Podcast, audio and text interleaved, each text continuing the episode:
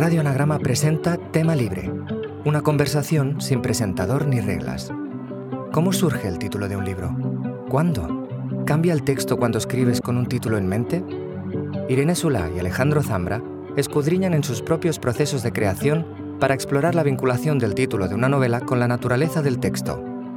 Ambos escritores repasan las circunstancias en las que surgieron los títulos de sus libros, se preguntan qué sucede cuando estos se traducen a otros idiomas y trasladan la reflexión a las diferentes maneras que tenemos de nombrar lo que nos rodea. Os dejamos con ellos.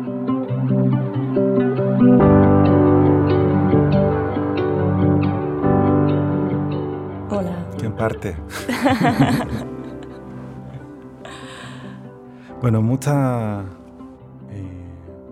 ¿Quién parte realmente? Puede ser un... Vamos a estar mucho rato así. ¿no? Sí, ¿no? Como todo el podcast en silencio, me encantaría, sonriendo cada cual a su lado.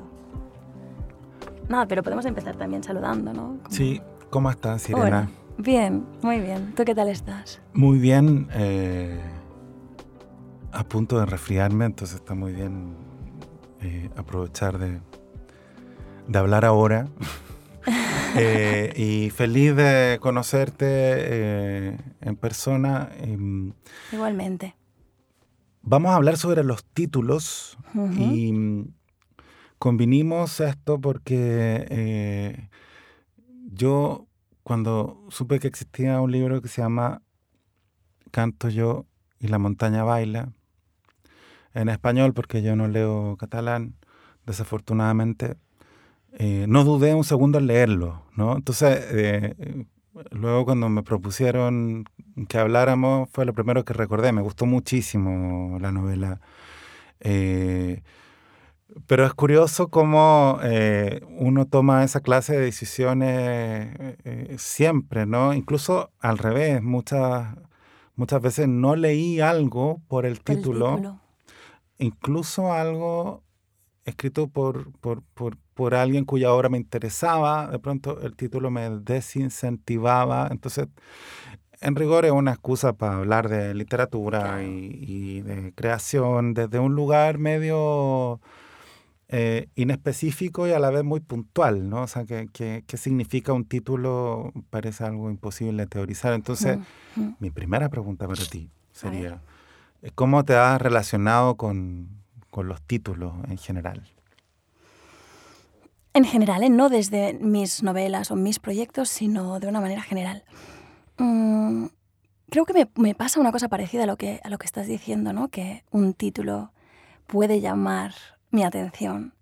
Pero a la vez cuando me pasa esto, ¿no? Cuando estoy en una librería o estoy viendo libros y me llaman o me, sí, ¿no? me, me atraen ciertos títulos, siempre pienso que, mm, que cuando miramos o cuando leemos un título, también proyectamos de alguna manera lo que queremos encontrar en ese, en ese libro, ¿no? O sea, que los, que los títulos pueden ser como, como, como un poco, no sé si engañosos es la palabra, pero sí que, ¿no? Que imaginas lo que vas a encontrar allí atrás. O sea, que me gusta también, ¿no? Esa cosa de la novela que tal vez proyectas cuando ves un título y la que luego te encontrarás, ¿no? Así que cuando, cuando yo me topo con un, con un libro, en general, y me interesa el título, lo segundo que hago es como, como empezar a, a meterme dentro, ¿no? O a leer, o girarlo, o, ver qué hay dentro. Y luego está para mí otra manera, otra gran manera de relacionarme con, con un libro, creo que es la de la casualidad.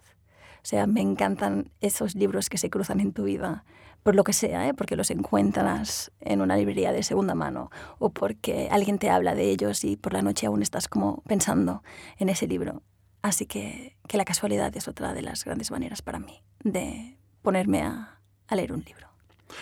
O sucede que solo sabes el título y empiezas a imaginarlo, ¿no? O sea, Sí, o sea, creo que pasa esto, ¿no? Lees un título y puedes como proyectar. O sea, pero te digo, te digo que es algo engañoso, ¿eh? algo peli- peligroso casi. Esa cosa de puedes imaginarte y luego puedes estar muy lejos de lo que te has imaginado, porque lo que hacemos muy a menudo es como proyectar lo que, ¿no? Tal vez lees un título y te recuerda algo que estás trabajando tú mismo, que te interesa por lo que sea. Y, y luego leerás ese libro y no tendrá nada que ver con, con ese título. ¿Cómo es para ti eso de los títulos y tu relación con ellos? Sí, eh, hay una teoría imposible, ¿no? Recuerdo eh, un, un, fragmento de La velocidad de las cosas del libro de Rodrigo Fresán en que hay un personaje que está muy en contra de los, de los artistas visuales y de los artistas eh, plásticos que, que, titulan sus obras sin título. Le parece que hay una, una injusticia ahí, ¿no? Que, ellos pueden titular sin título y, y, en cambio eh, los escritores no. Entonces, claro, ellos pueden eh, en el fondo regocijarse en su, en su en su materialidad, porque, porque en realidad es el reino de la imagen, entonces puede prescindir de la palabra.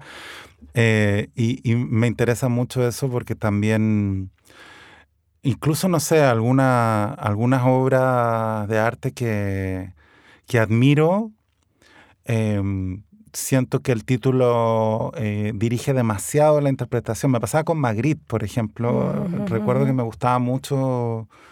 Eh, cuando lo descubrí, no sé, a, a los 20 años, eh, y lo descubrí en, en, en, sin títulos, curiosamente, en un libro que por algún motivo no tenía los títulos de las obras. Eh, o, o, o, me parece que no estaban, estaban referidos y no, y no escritos debajo de la obra, ¿no? O sea, que es muy habitual, que página tanto. Yo no miraba los títulos, entonces solo veía las obras. Y después cuando me enteré de los títulos, me pareció ligeramente decepcionante que hubiera una matriz así tan, tan clara, ¿no? Entre título y obra. Claro, claro. De hecho, yo me leí este cuento, porque cuando hablamos antes, ¿no? Como cuando hablamos hace unos meses sobre este, sobre este día y sobre este podcast, tú me hablaste de este cuento, ¿no? De, de Fresan, que se llama Sin título, y lo leí ahora hace unos días, y de hecho me apunté, ¿no? Me apunté aquí una frase que ese protagonista suyo, que está en contra de, del hecho de que los artistas titulen sin título, él se pregunta, ¿no? ¿Qué quieren decir y decirnos cuando no dicen nada o peor, nos dicen que no tienen nada para decirnos? Y estuve pensando, ¿no? sobre, sobre esto y también me di cuenta de que, por ejemplo, yo nunca le pediría título a un poema, ¿no? Claro. Y, y, ¿no? y puedo entender un poco ¿eh? la irritación de, de la que habla Fresano, este personaje de Fresán, pero luego también pensaba, bueno, claro, pero como autor, ¿cuántos libros vas a escribir, no? Como, no sé, 30 o, 40 o, yo qué sé, 50. Pero como artista depende de cómo sea tu trabajo, ¿no? Como tú decías, depende de cómo te relaciones con la materialidad o con el gesto. claro, puedes hacer una producción infinita. Y, no sé, también estuve pensando que hay como algo de, de, de libertad o de, de elección, eso de no, no tener que darle título a algo, ¿no? Claro, eso, eso lo pasa por alto esa teoría, porque hay muchísima poesía que no tiene título directamente. Eh, incluso, eh, claro, existe la costumbre de nombrar el poema por el primer verso, pero en rigor el poema no tiene título, entonces... Eh, los poemas humanos de César Vallejo o, la numeración, números romanos en, rigor, ahí hay algo que prescindió del título, que tiene un título general. Y luego también es cierto que, sobre todo en la poesía, un mal título puede eh, echar por tierra todo. Em, pero ¿cómo ha sido tu relación al titular con tus libros? Vale, como he titulado yo mis de una forma bastante orgánica, te diré. creo que mi, relación con, el, con los títulos ha cambiado con los años. Yo tengo la sensación que al principio de, escribir y de hacer producción artística, ¿no? yo estudié Bellas Artes y siempre digo que yo aprendí a, crear o a desarrollar proyectos creativos desde un taller de Bellas Artes y desde pues metodologías y maneras de hacer del arte contemporáneo. Pero tengo la sensación que al principio de, yo hacer cosas, buscaba títulos como muy concisos, como muy precisos, ¿no? Como mi primera novela se llama Als Dix, Los Diques, y mi primer y único libro de poemas se llama Bestia, Bestia, ¿no? y mis dos últimas novelas tienen títulos pues, que más bien podrías considerar como, como largos. Pero mi sensación es que, que salen de manera bastante orgánica de, del, del, proyecto y del proceso. En estas dos últimas novelas yo me doy cuenta de que tengo el título o encuentro el título absolutamente al final. O sea, yo ya, he terminado la novela y, y, de hecho arranco el título del, del, texto de la novela. O sea, sale de una frase, en los dos casos, de una frase que está, que está en el libro. Y en el, en el caso de, de, Canto yo y la montaña baila, Canto yo y la montaña vaya, es un gran amigo y gran lector que me dice, esta frase, ¿no? Esto, esto. y, y, yo me lo miro bien y pienso, sí, no, no, totalmente, tienes razón. O sea, estos dos títulos o este título, ¿no? Como que resume y incorpora muchas de las ideas, muchas de las... ¿no? de los temas que estoy trabajando y también hay algo en, en ¿no? En, en, los títulos que habla de la manera en cómo has trabajado el libro y desde dónde has trabajado el libro, que ahora te preguntaré yo lo mismo a ti sobre tus libros y si quieres, luego pues alargamos en, ¿no? en, en eso, en, esas capas de significado que yo creo que están dentro de los títulos. Y, y también yo te diré, yo creo que, o para, para mí, no consiste, no encontrar un título, no consiste tanto en encontrar un título o un buen título, sino encontrar el título, o sea, ¿no? Como decir, vale, ya está como esta novela tiene este nombre porque es que es su nombre y no podría ser otro, ¿no? Se llama así y ya. ¿Cómo es para ti? ¿Cómo, ¿En qué momento del proceso encuentras el título? Pero me gusta mucho lo que cuentas porque que lo encuentre alguien más pero lo hayas escrito tú, ¿no? O sea, bueno, y una clase de título, ¿no? El título eh, que es un pasaje, una frase, una imagen eh, que no está intencionada como título. Entonces eh, hay una respiración, eh, una respiración que además prefigura algo que va a suceder en la lectura que a mí me parece emocionante como lector, digamos. O sea, estaba pensando en lo que sucede en, bueno, no se llama así en inglés, pero un cuento favorito mío de la vida, eh, Raymond Carver, que se llama Parece una tontería. El momento en que aparece esa frase, que surge esa frase en, el relato, eh, es muy emocionante cómo se mm. vincula el título con... Y por supuesto el lector en alguna parte está pensando, ah, por eso se llama así el cuento.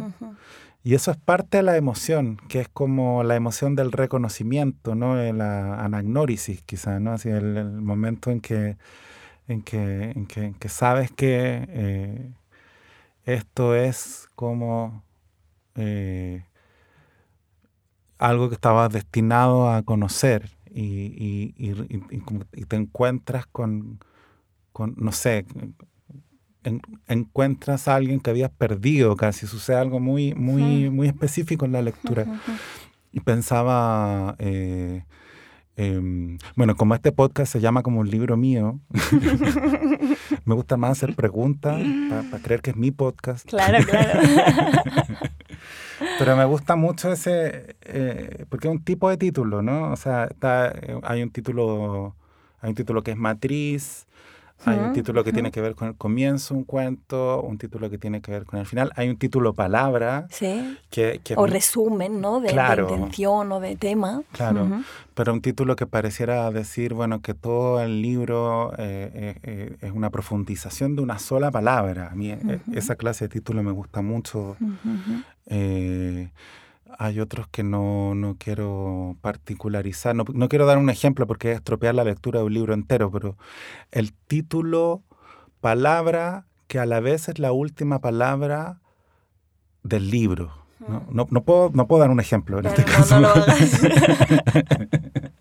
que, que, es bien ambicioso ese, ese pero que conecta con esta cosa de, de arrancarle algo o, ¿no? o, sacarlo del mm. libro para ponerlo en el título, porque cuando llegas a ese momento como que se desata algo, ¿no? Te, te conectas con, el- ¿no? con eso, te emocionas de alguna manera, ¿no? Como, ah, got it. O sea, el- el- la pregunta siempre una vez, yo eh, era editor de una revista que se llamaba Dossier, que se llama Dossier, que existe aún, eh, y, y que mejoró cuando de hecho eh, eh, dejamos de editarla. No, eh, hacíamos números temáticos, ¿no? Entonces, una vez se nos ocurrió hacer un número sobre el título, porque era algo que unía al periodismo y a la literatura, que eran los dos ejes de, de- del- de la revista, y a la vez em, em, las unía, pero a la vez había teorías completamente distintas, ¿no? Porque la literatura, los títulos funcionan muy distintos de cómo funcionan en la prensa escrita, por ejemplo, ¿no? Y ahí, eh, eh, en el artículo central, eh, un escritor chileno, Mauricio Lectorat, decía que el título obviamente aparecía o en la mitad o al final del proceso.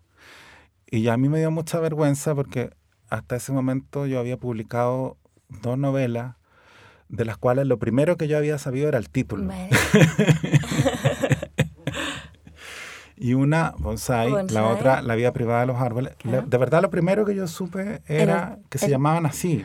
A mí O sea, me, sorprende eso, qué guay. Claro, pero en el fondo eh, quizás me gustaba tanto la idea de un libro que se llamara así que eso me llevó por el camino de la matriz, ¿no? Entonces, eh, en particular La vida privada de los árboles es el verso de un poema de un amigo, un gran poeta que en ese momento, cuando conocí ese poema, no, no era mi amigo, no lo conocía, eh, y que había escrito un, un- un poemario, su primer poemario, eh, que tiene un título, estoy enredando, pero tiene un título precioso, El árbol del lenguaje en otoño. Y eh, este libro, El árbol del lenguaje en otoño, que es un- una especie de libro objeto, eh, un libro de hojas sueltas, ¿no? Ujú. Eh, tiene un poema en que se habla de la vida privada de los árboles. En un tiempo en que ese título en particular no era una... No, no sonaba como ahora, ahora suena más a fórmula, porque luego salieron muchos libros eh, en- en- en todas las lenguas que, que tienen esa, esa estructura, ¿no? La vida privada, la vida íntima de, la, la vida secreta de... ¿no? Eh, y a mí me pareció muy impresionante esta imagen de la vida privada de los árboles. Y luego, muchos años después, o algunos años después, eh, apareció esta escena del, del padrastro contándole a, a- a- a su hijastra, haciéndola dormir, con historias sobre lo que sucedía en, en el parque cuando todos se iban y los árboles se quedaban solos y empezaban a, a chismear sobre lo que había sucedido durante, Durante el día. día. ¿no? Entonces, este narrador le contaba a la niña esta historia. Entonces ahí apareció la novela, pero mucho tiempo después. Entonces también es un poco mentiroso decir que lo primero que supe fue el título, porque era una de tantas ideas que los proyectistas solemos tener. ¿no? y luego con los otros libros, eh, más bien me sucedió que surgieron en la mitad y que cuando surgieron, eh, los libros cambiaron muchísimo. O Como que entendiste más cosas del libro. Formas de volver a casa, por ejemplo, cuando, cuando surgió, eh, yo no estaba tan seguro, tenía seis o siete títulos, y en mi cabeza el libro se llamaba Berta Bovary, Ujú. eh, que es un título muy literario y que tenía que ver con, con la hija eh, de, de Emma y de Charles Bovary, que, que aparece hacia el final de la novela, Eh, y que es eh, eh, nombrada muy diagonalmente en, en forma de volver a casa. O sea, no, no, no era un título que no me gustara. O sea, de hecho me gustaba. Pero no estaba yo tan, tan conforme, entonces decía un 5, 6, 7 títulos, tenía una lista y se la mandé a, a Jorge Herralde, así muy, muy tentativamente. Y él me dijo, formas de volver a casa, sin duda. me dice. A mí me gusta mucho ese título. A mí en ese momento eh, era un título que estaba en igualdad de condiciones con, con los demás, digamos, no, no lo había visto Hmm. tan, tan evidentemente como el título. ¿Y ahora? Ahora sí, ahora me parece Eso. imposible que se llamara de otra manera. Claro. Pero cuando él me lo dijo eh, con tanto entusiasmo, eh, pero luego el libro cambió mucho a raíz de esa decisión. Que eso es lo que me parece relevante de todo el, más allá de si los títulos son buenos o malos, que sí el libro cambió mucho en unas direcciones medio difíciles de describir, o sea, no, no tan puntuales, no es como, mira, eran cuatro personajes y después eran ya, ya. 28, digamos, ¿no? Pero, pero en un nivel eh, atmosférico completamente decisivo para, para, para la naturaleza del proyecto. eh, y, y luego, finalmente, claro, no podría llamarse de otra manera porque realmente cuando decidí su título era otro libro. ¿no? Claro. Y, cada, esto- y los últimos libros, más bien, yo tengo la sensación de que el, libro, de que el título se eligió a sí mismo. Ya, total, total. Pero a mí me encanta cuando pasa esto, ¿no? Como me encanta esta relación de escucha con el proyecto, ¿no? De escuchar el proyecto y entender sus necesidades y demandas y, ¿no? Y, y como ir entendiendo el proyecto a medida que estás metiéndote y trabajando en el proyecto y que el proyecto elija am, su forma y su manera de avanzar y su propio título. Sí. Claro, luego el canto yo y la montaña baila en particular, a mí me parece un título que, que prefigura lo que vamos a, a leer. Sí, o sea, yo elegí, elegí, mm, no, elegí el título por distintos motivos, pero, am, no, como te diría sobre todo por dos. Por un lado, porque me pareció un título como muy, como irreverente, como, como, como divertido, como irónico casi, ¿no? Esta cosa de canto yo y la montaña baila, ¿no? Como de ole tú. Y, y- y creo que eso estaba en el libro, ¿no? Esa actitud de, de- de juego, de atrevimiento, de decir, vale, pues ahora vamos a mirar el mundo desde la perspectiva de unas nubes, o ahora vas a mirar el mundo desde la perspectiva de unas setas, ¿no? Y a ver dónde me puedo meter y a ver qué puedo hacer con, con el lenguaje, qué puedo hacer con, ¿no? con, con la imaginación. Se, se en- enriquece y bueno, un libro muy hermoso y, y- y está, por supuesto, el animismo, eh, un- una dimensión mítica de juego, eh, histórica, de gozo, de placer. Pero me impresiona que todo eso de algún modo empieza a ser prefigurado ya desde el título, o sea, el título como una porción de texto. Sí, como una parte... Inicial, ¿no? Sí, Como- exacto, como un, eh, un título que, que remite ¿no? a, a las intenciones, a los significados de- del libro. Y luego en el título también hay otra, ¿no? Hay este, este lado como más así, ¿no? Irreverente. Y, pero luego hay otro de, de mucho más serio en el título mismo, que yo creo que también está en la novela, ¿no? Y en el título yo, ¿no? Como, como en- entiendo allí una reflexión, una reflexión alrededor de lo que se puede hacer con, con palabras, ¿no? Lo que se puede hacer con literatura. Claro, claro. ¿no? Esa cosa de canto yo, Sí. a.k.a. escribo Sí. yo, o te cuento yo una historia, o digo yo, y todo es posible, ¿no? Y, y baila la montaña o lo que, o lo que acordemos, lo que, lo que sea. cosmogónico. y- pero luego también es una clase de título que, que no necesitas entender mucho para que te entusiasme, Mm. ¿no? O sea, eh, eso es, es bien extraño con algunos títulos, ¿no? Como. Como que pues, me parece hermoso nomás. pues, No, no estoy tampoco... De luego lo puedo analizar y, Y yo creo que lo, vas, lo, lo en- entiendes ciertas Claro. cosas del título una vez has leído la novela. Y Claro. también a mí me gusta esa idea de decir. "Ah, ahora entiendo por qué Sí. elegiste este título, o encontraste o, o tiene este título y no, y no otro, ¿no? Sí. O sea que...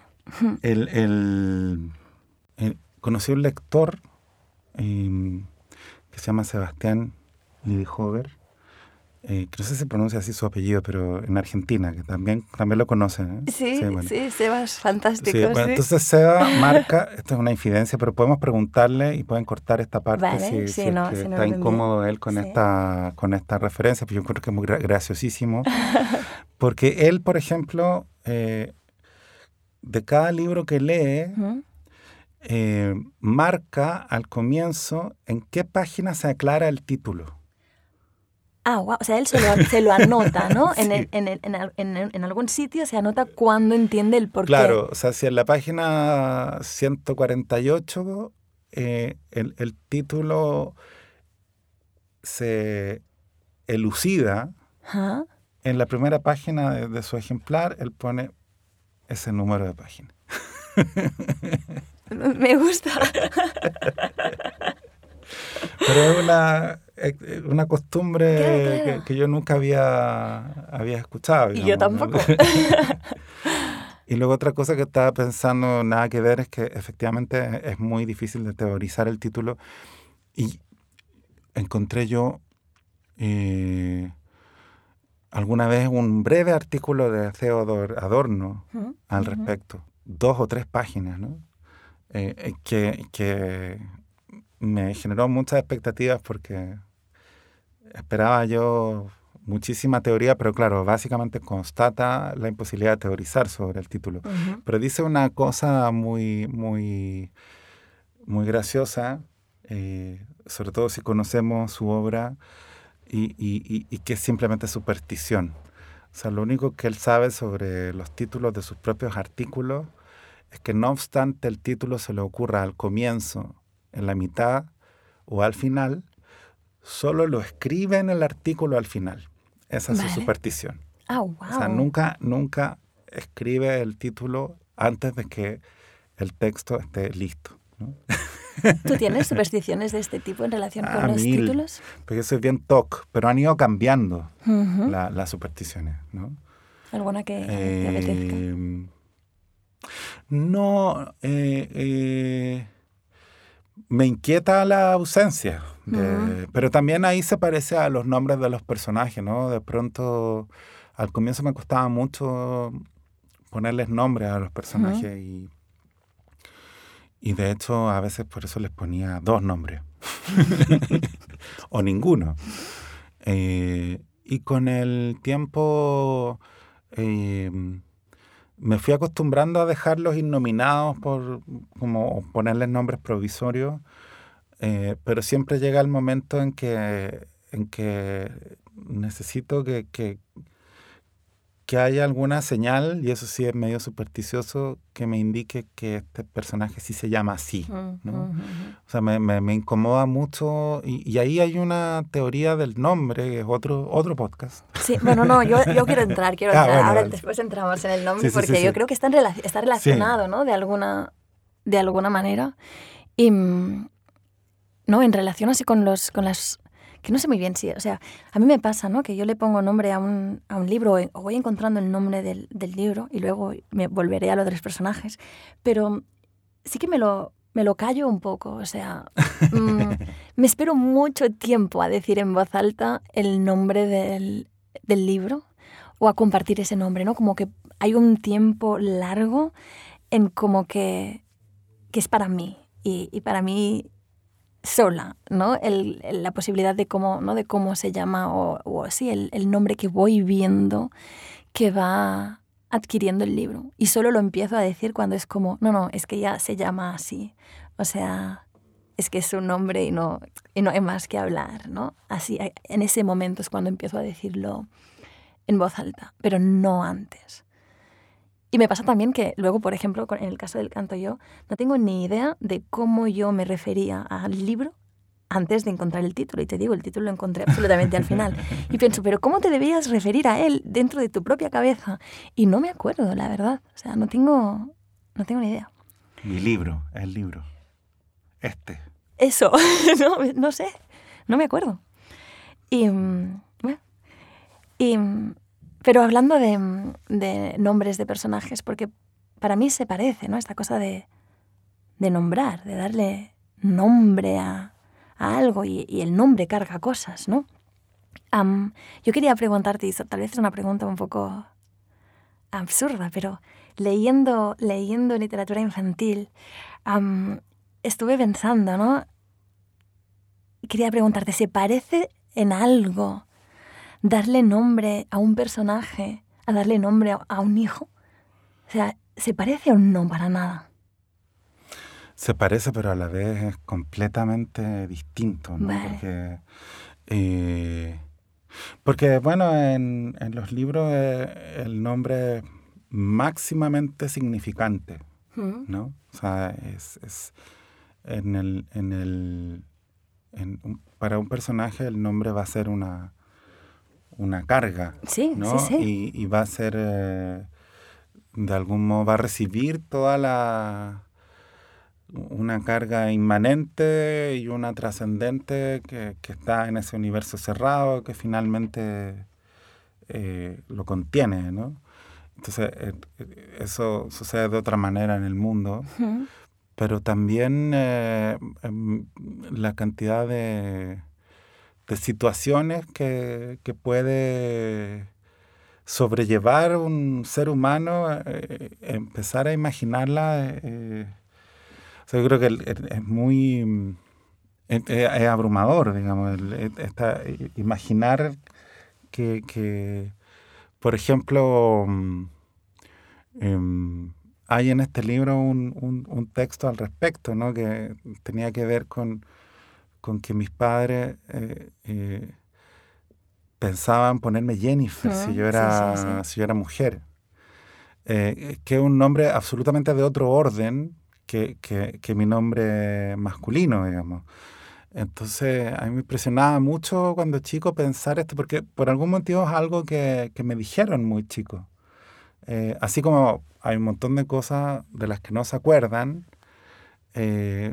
sí, sí, sí, muy tempranamente mi mamá me dijo que ese era mi nombre alternativo. Y, y las personas de mi edad, todas teníamos un nombre alternativo porque se enteraban eh, en el parto. Claro, ¿no? claro. Eh, entonces salíamos con esa eh, dicotomía muy clara, ¿no? De eh, la ropita azul o rosa, qué sé yo, todo, todo lo femenino lo masculino muy marcado.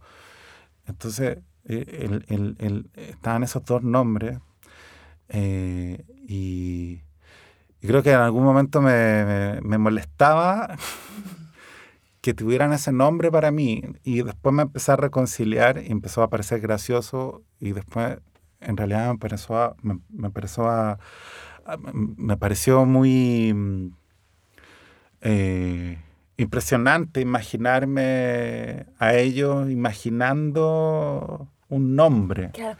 Tomé, en realidad tomé unas, una- unas notas de, de literatura infantil y quiero leértelo porque no, creo que, que es exacta, o, o habla de, de exactamente todo esto, ¿no? Dices en un momento determinado, los apellidos son prosa, los nombres poesía, ¿no? Y hay quienes se pasan la vida leyendo la novela irremediable del apellido. Pero en el nombre laten caprichos, laten intenciones, prejuicios, contingencias, emociones. No me, me encantó, ¿no? Esta idea. Luego añades, ¿no? Y suele ser la única obra que la madre y el padre escriben juntos. Pero este, bueno, estas añadiduras en el nombre, ¿no? Estos caprichos, estas intenciones, estas preconcepciones, o Sí. sí, es como Claro, y luego también en Chile en particular el apellido es muy importante, por desgracia. Eh, y aun cuando no está tan claro que pueda expresar algo, existe la idea de que sí lo expresa. ¿no? Vale. O sea, existe la idea de que a través del apellido puedes saber algunas cosas de, eh, de las personas. Entonces es habitual aún que te pregunten el apellido. Eh, en un contexto en que no, que no es necesario saberlo. ¿no?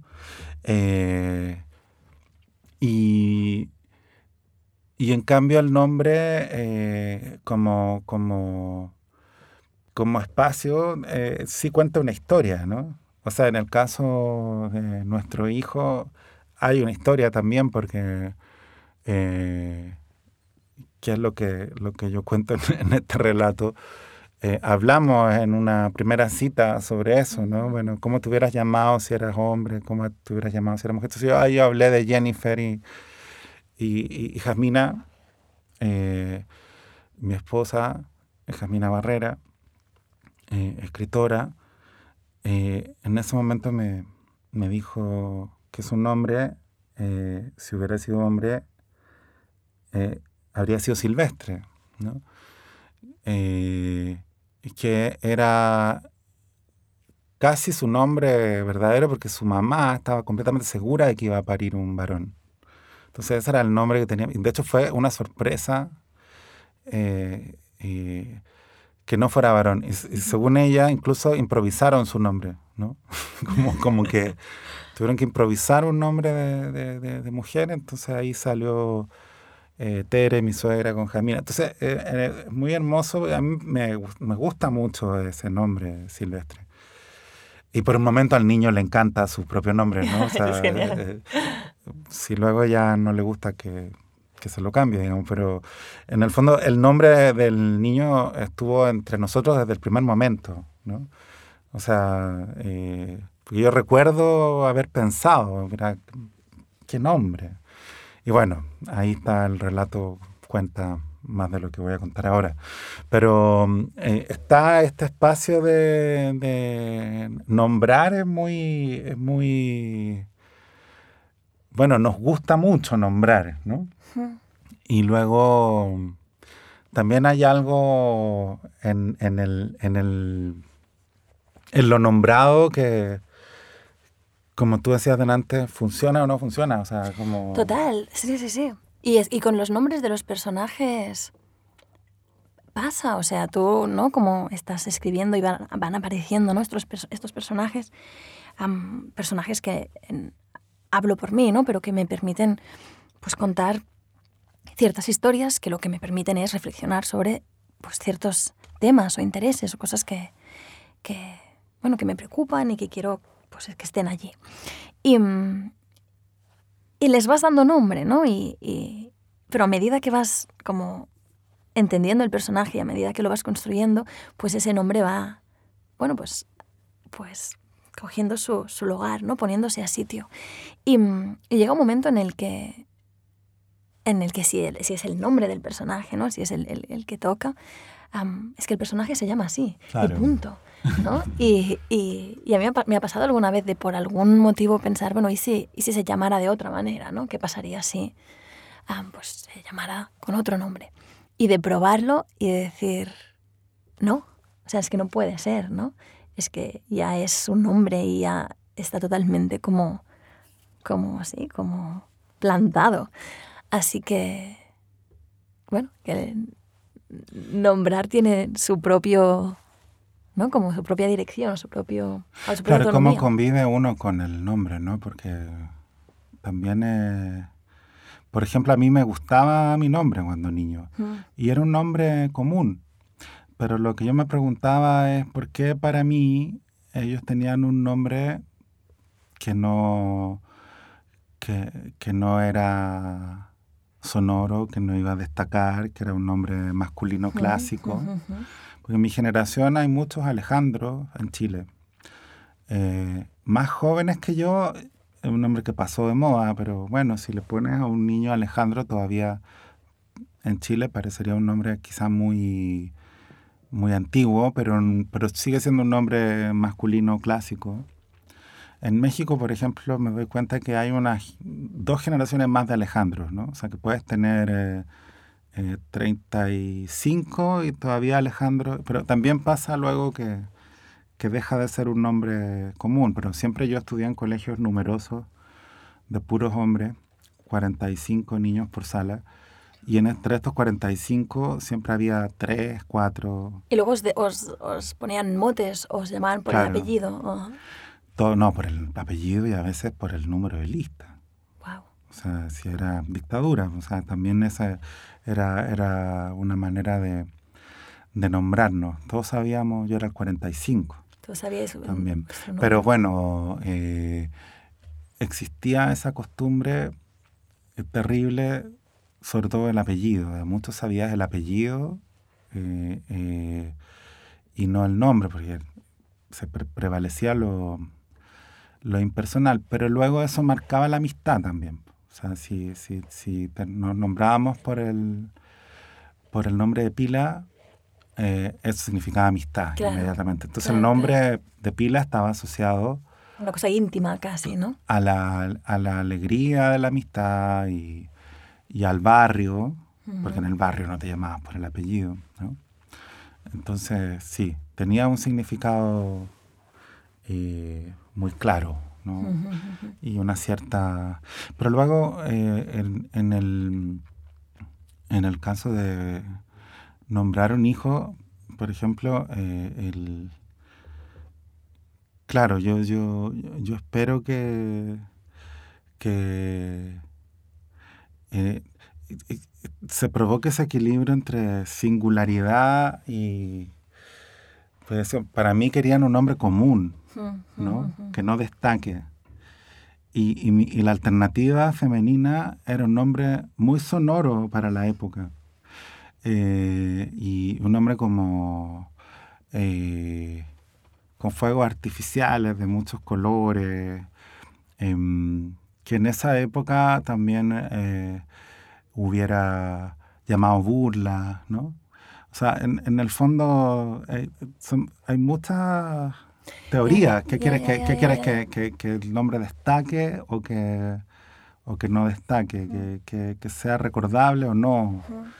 O sea, y luego en los libros, eh, esa... Estoy pensando en los talleres, ¿no? Em, como eh, a mí se me ocurrió una vez hacer un taller de títulos, que no es una, no de titulación, sino un taller de títulos, porque bueno, me invitaban a, a, dar un taller y lo anunciaban como tal, pero era muy difícil dar un taller si había 25 personas en una sala y había tres horas, ¿no? Era imposible. Y creo que había 30 o 32. Y la expectativa de un taller eh, siempre pasa por mostrar tu trabajo. Entonces pensé, bueno, ¿cuál es la mínima porción de texto que podríamos discutir? ¿no? Eh, el título. Entonces se me ocurrió y, y, funcionó muy bien y, lo, he, lo, he, hecho varias veces. La bolsita con el papelito en que cada cual ponía el título del libro. En que ya estaban trabajando, o sea, no era un título inventado, sino era su proyecto. No era, pero sí estaba la opción de si alguien por algún motivo no estaba trabajando en nada, podía inventar un título.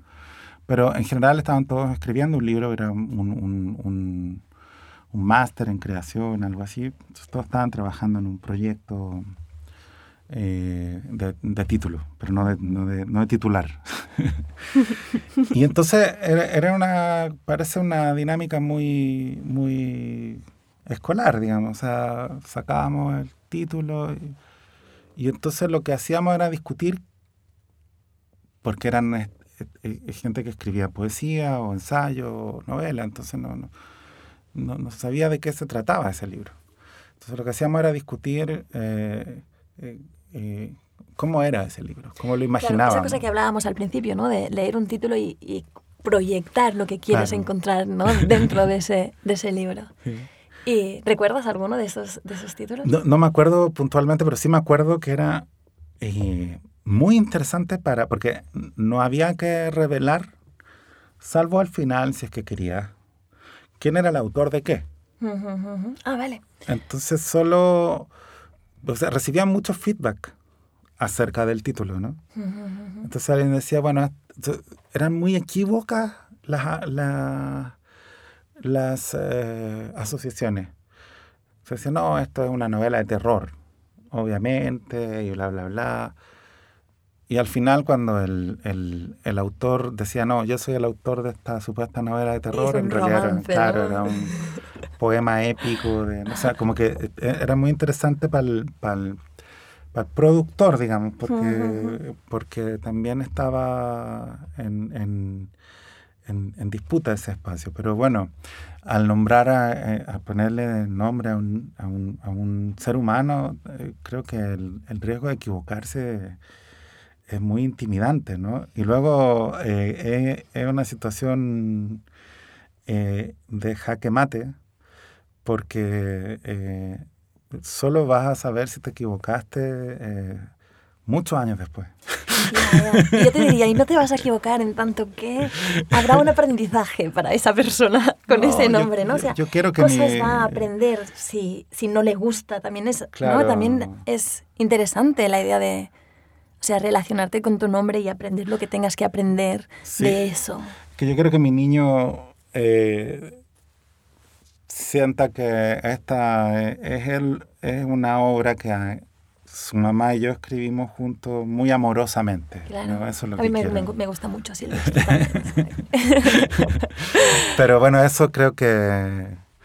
Em, y, pero claro, son, son nombrar también tiene una calidez, ¿no? Entonces... Sí. De hecho, me vienen, tengo ganas de comentarte dos cosas distintas. Por un lado, me vienen, ¿no? Hablando de todo esto, me vienen como a la cabeza preguntarte qué, ¿no? Como, o hablar de los libros que tienen nombre de persona, ¿no? Ah. Porque hay un montón ah, de libros que tienen nombre de persona, ¿no? Probablemente de, de, uno de sus protagonistas, pero desde Robinson Crusoe, pasando por Jane Eyre, y Mrs. Dalloway y Harry Potter y Orlando y Frankenstein y podríamos, ¿no? Como seguir nombrando.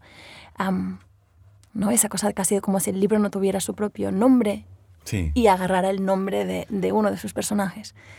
Pero luego también me vienen ganas todo el rato de preguntarte por, por la broma o por el sentido del humor en el título, que evidentemente para mí remite a toda la obra, ¿no? En, en tu caso, ¿no? Poeta chileno, como hay allí como una, una sonrisa detrás, ¿no? Y yo me, o sea, en el título digo, ¿eh?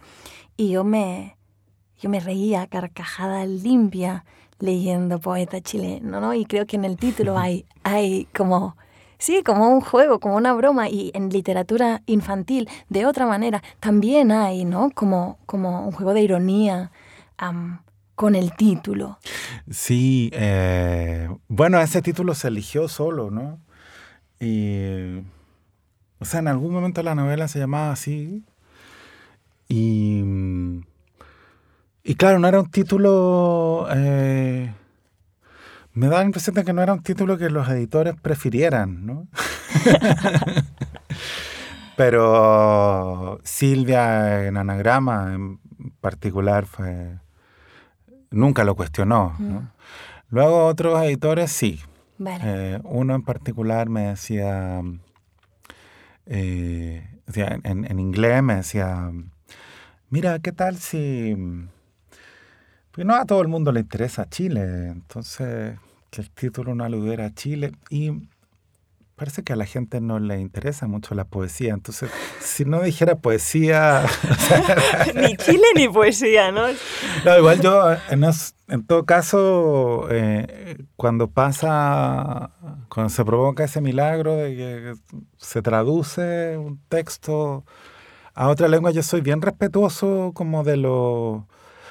Porque los títulos, y bueno, el lenguaje es muy idiosincrático, entonces yo solo hablo español y, un poquito de inglés, pero ni siquiera en inglés soy capaz de ponerme en una situación de nativo y de entender realmente cómo funciona. O, no sé, por ejemplo, en inglés, que es la, lengua que más eh, eh, entiendo y hablo, me puedo comunicar en inglés, pero no sé, por ejemplo, yo no, ve, no dejo de ver las partes de una palabra. O sea, si es homesick, mm. yo no dejo de ver home y sick ahí y un nativo no, no ve ni home ni sick, así, así como nosotros no vemos ni, ni sol ni edad en la palabra soledad, ¿no?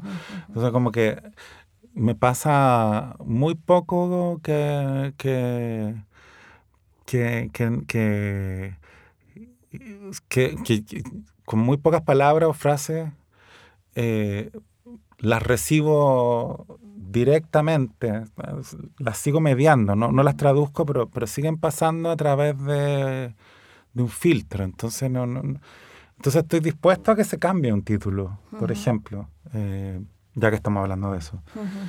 Pero en ese caso, eh, esa opinión eh, de este editor em, más me dieron ganas de que se llamara y se quedó, Sí, sí, se llama así. Pero, pero, pero sí, bueno, propónganme algo y, al, final no, nada, nada, nada parecido sucedió. Pero, por ejemplo, en, en holandés se llama, y en alemán se llama algo así como, poeta chileno se llama Casi un padre. Oh, wow. Que para mí es un otro libro, totalmente.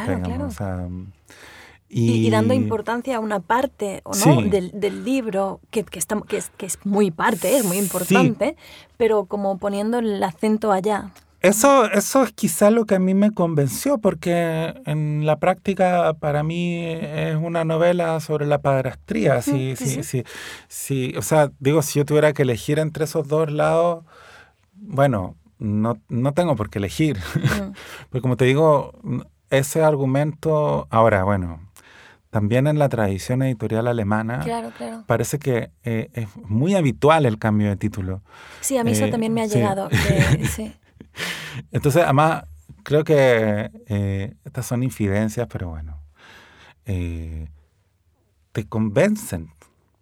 Porque creo que yo dije que no y luego me... me, insistieron. Claro, es como 10 correos y al final llega un punto en que, en que los ve muy convencidos a ellos. ¿no? Eh, forma de volver a casa creo que se llama algo así como la invención de la infancia en alemán. Más serios, ¿eh? Los alemanes, ¿no? Como... Pero ahí me decían que en el fondo forma de volver a casa eh, en alemán sonaba como, como, como una señal de tránsito. O sea, como que no tenía ninguna dimensión eh, distinta de, de, lo informativo. Pero bueno, que, esa es mi ignorancia de, del alemán también. Pues, claro, no, no, la magia del, ¿no? de, la traducción y de las distintas lenguas. ¿no? Cuando hablabas de, cuando hablabas, cuando me describías ¿no? cómo te relacionas con el inglés, me acordé mucho de, hay un momento determinado, muy al principio de literatura infantil, en la que hablas de la edad de tu hijo y dices una cosa que, que, que me encantó, que es que en inglés serías, le dices a él como dos meses viejo. Claro, 14 días viejo, algo así. Sí, 14 días viejo. Y, y, pensé, claro, que es verdad, ¿no? la lengua y las lenguas y las maneras de decir, que es una cosa que a mí me interesa como profundamente y que es distinto pues en cada, bueno, en cada sitio y en cada, y en cada lugar. Pero es que es rarísimo, eh, que a uno le cuesta mucho acostumbrarse a, a, a bueno, esa dimensión metafórica que tiene el, lenguaje cotidiano y que uno a la, a la, cual uno se vuelve sordo en la propia lengua, en, en, las otras resulta muy... Claro, claro. Pero que a mí, por ejemplo, hay una cosa que me interesa de, de ¿no? De, de, investigación en la propia lengua, en, en, en, la novela nueva, por ejemplo, en Advaitz y vas mira las tanebras. Yo cuando trabajo hago siempre mucha investigación, ¿no? Investigación como muy transdisciplinar, en tanto que incluye leer mucho e ir a archivos, pero también ver muchos vídeos de YouTube y conocer a gente y pasearme por sitios.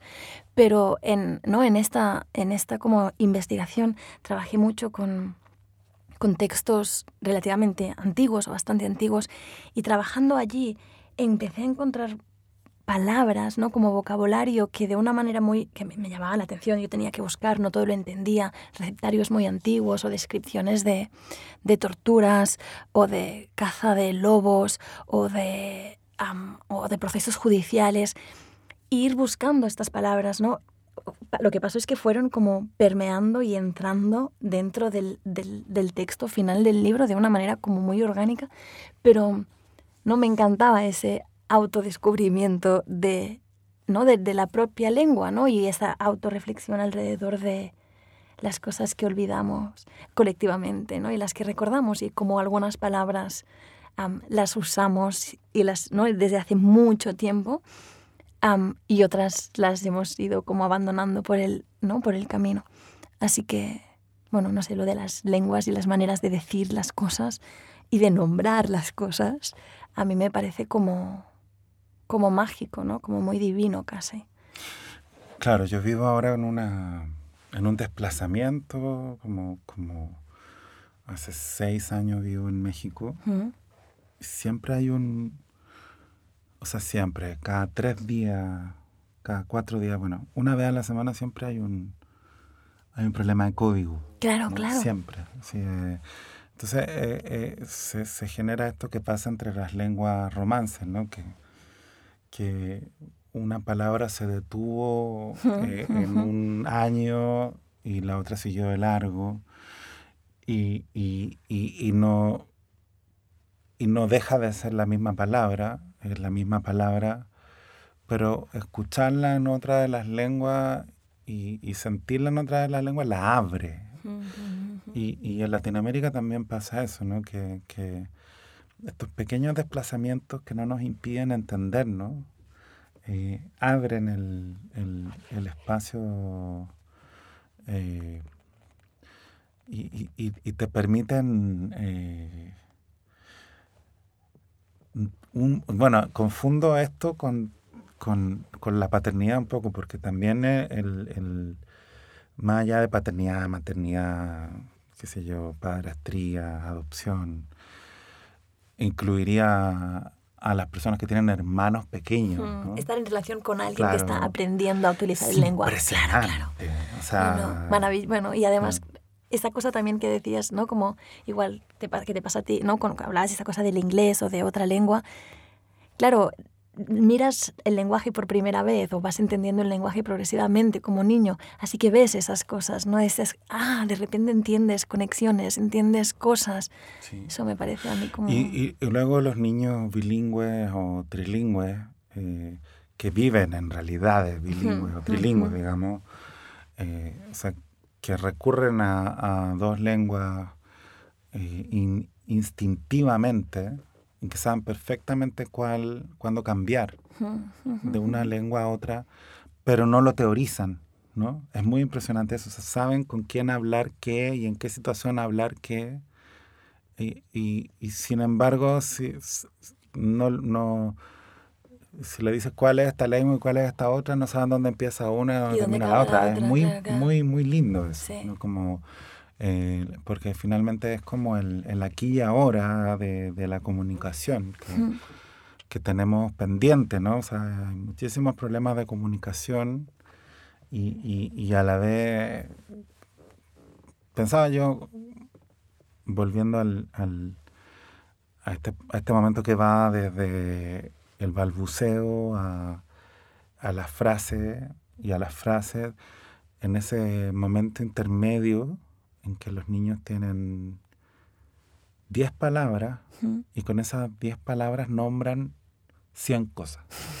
Impresionante. o sea, y es, perdonando lo cursi que suena, poesía pura. o sea, como, como, porque juntan esas 10 palabras y, y claro, luego viene un momento casi inmediato en que aprenden 30 palabras por día. O sea, que, que, que, es una absorción así del lenguaje.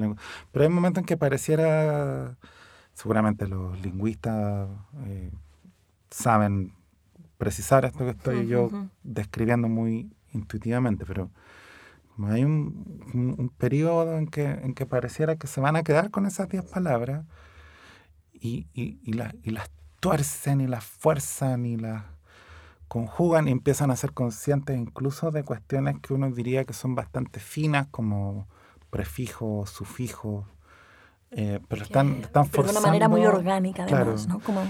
Y luego empiezan a detectar eh, todos esos errores del sistema que formaron eh, y la absolutamente incoherente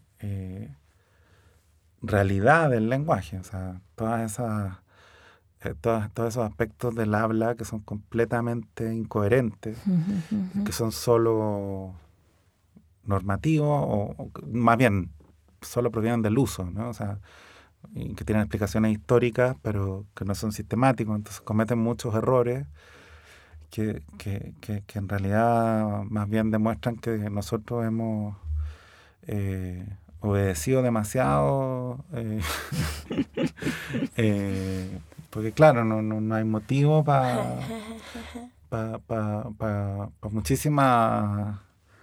Eh, y luego ciertas tendencias, por ejemplo, los niños tienden a decir obscuro en México. Obscuro. Claro, que es mucho más bonito que decir oscuro. Sí, sí y que, y, que, y que tiene que ver con, o sea, en catalán es obscurit, ¿no? Obscur, y que tiene que ver con el, con el latín probablemente, o vete tú a saber, ¿no?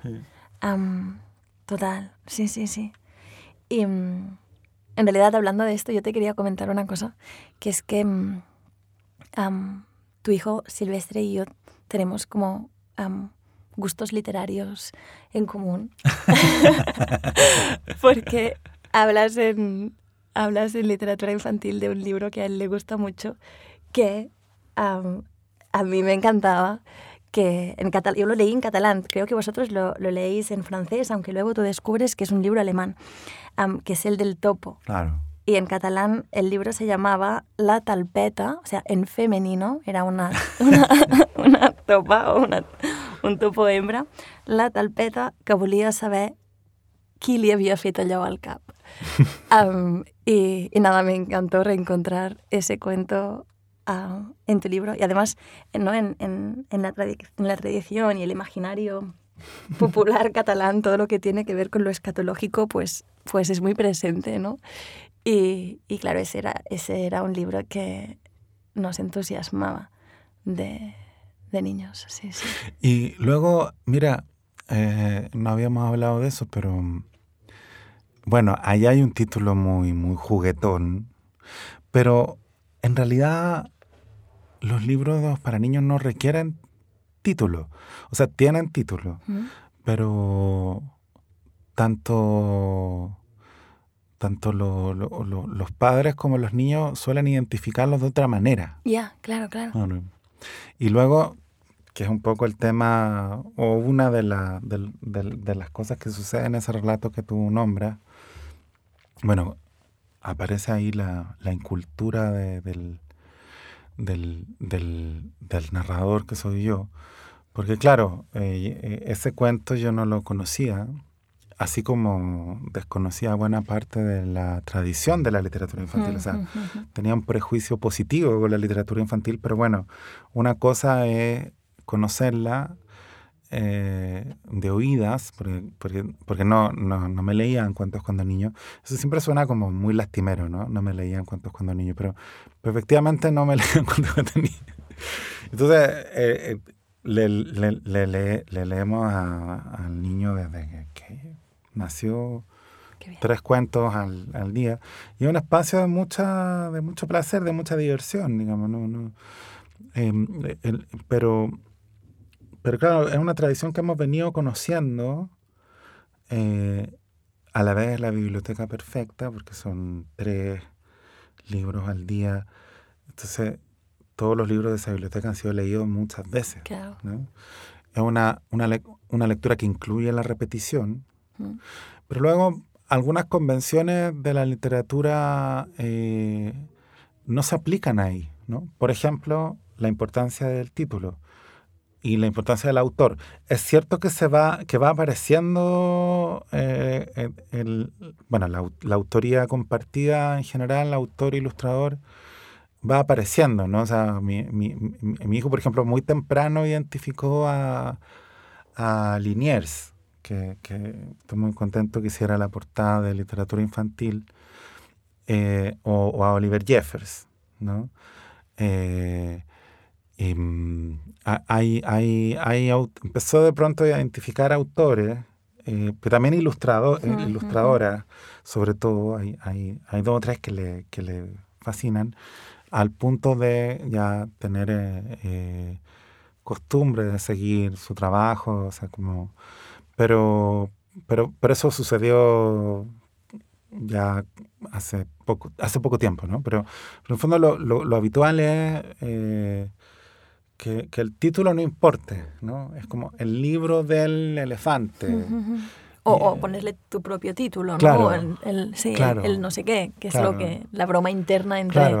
¿no? el niño que lo lee y el padre o la madre que, que, Pero es que lo acompaña. Claro, pero es curioso que incluso entre gente que tiene tan metida en la cabeza la idea del título y el libro, en, en la literatura infantil el título funciona de otra manera, ¿no? Como el libro ese del elefante, porque por genial que sea el título largo eh, de- del cuento del topo, uno lo nombra el cuento del topo. Sí, sí. Total. Yo creo, tengo la sensación que, que nosotros lo nombrábamos al talpet Ramonet, o algo que no tiene nada que ver, como que le poníamos un nombre que ni tiene. Así que, que nada. Sí. Tiene- Pues Estamos terminando, ¿no? sí. Eh, Y bueno, un placer hablar contigo, Igualmente. Irena. Eh, y esperamos los lectores que no sabemos catalán con, con ansiedad eh, el, la traducción. En septiembre, en septiembre. ¿Cuál va a ser el título de la traducción? No, lo- o sea, yo mm, no hemos empezado a trabajar en la traducción. Yo, quiero decir, am, Concha Cardeñoso sí que ha estado totalmente metida y, y trabajando en ello. Y la traducción literal, que yo me imagino que estará por allá cerca, sería algo como te di ojos y miraste las tinieblas. Así que, que por, allí, por allí andará. Muy bien. Pues muchísimas gracias, ha sido un placer. Muchas absoluto. gracias a ti. Hasta pronto. Hasta pronto.